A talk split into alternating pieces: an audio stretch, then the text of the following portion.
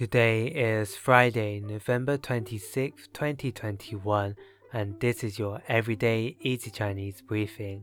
大家好，我是林老师, and in under 5 minutes every weekday, you'll learn a new word and how to use this word correctly in phrases and sentences.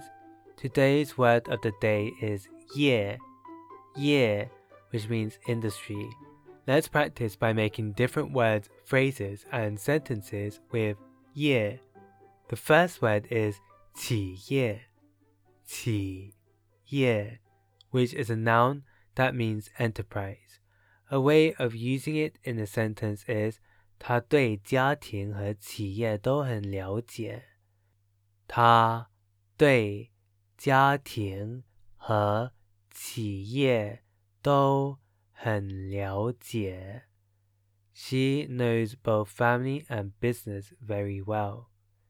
Another word we can create with 业 is 毕业,毕业. This means graduation.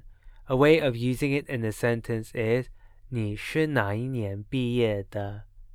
你是哪一年毕业的？which year did you graduate in? Finally, we can create the word 专业,专业, which means professional. A way of using it in a sentence is 我是专业摄影师。我是专业摄影师。I am a professional photographer. Today we looked at the word "业", which means industry, and we created other words using it. These are 企业 enterprise, 毕业 graduation, and 专业 professional.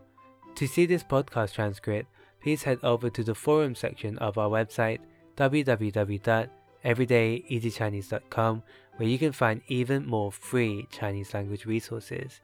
See you again soon for more practice.